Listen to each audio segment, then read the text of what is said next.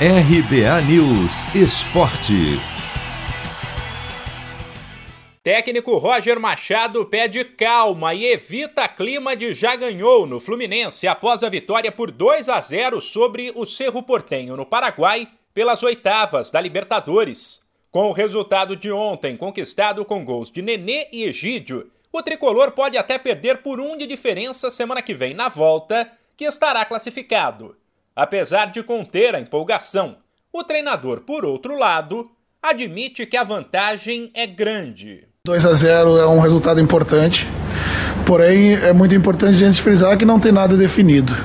É, se estivesse definido, a partida, a disputa terminaria hoje. A gente respeita muito o Cerro e sabe que, que a partida e a disputa está em aberto ainda. Uh, mas nós conquistamos um resultado importante. Uh, se nós tivéssemos empatado Uh, esse jogo nós já iríamos considerar um resultado bom para poder decidir dentro da nossa casa. Imagina vencendo por 2 a 0. O Fluminense conseguiu se impor e dominou o Cerro quase que durante os 90 minutos, exceto principalmente na reta final do primeiro tempo, quando os paraguaios foram para cima e até fizeram um gol, que foi mal anulado.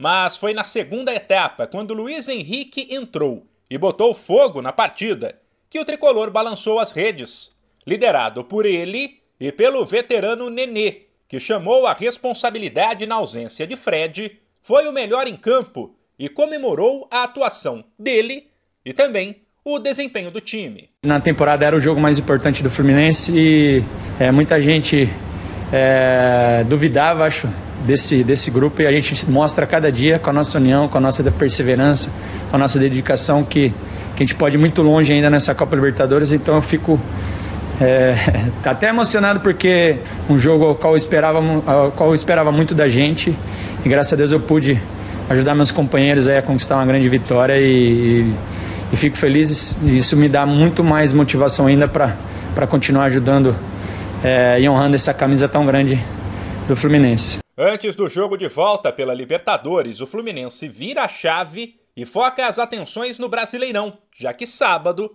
a equipe recebe o Grêmio. De São Paulo, Humberto Ferretti.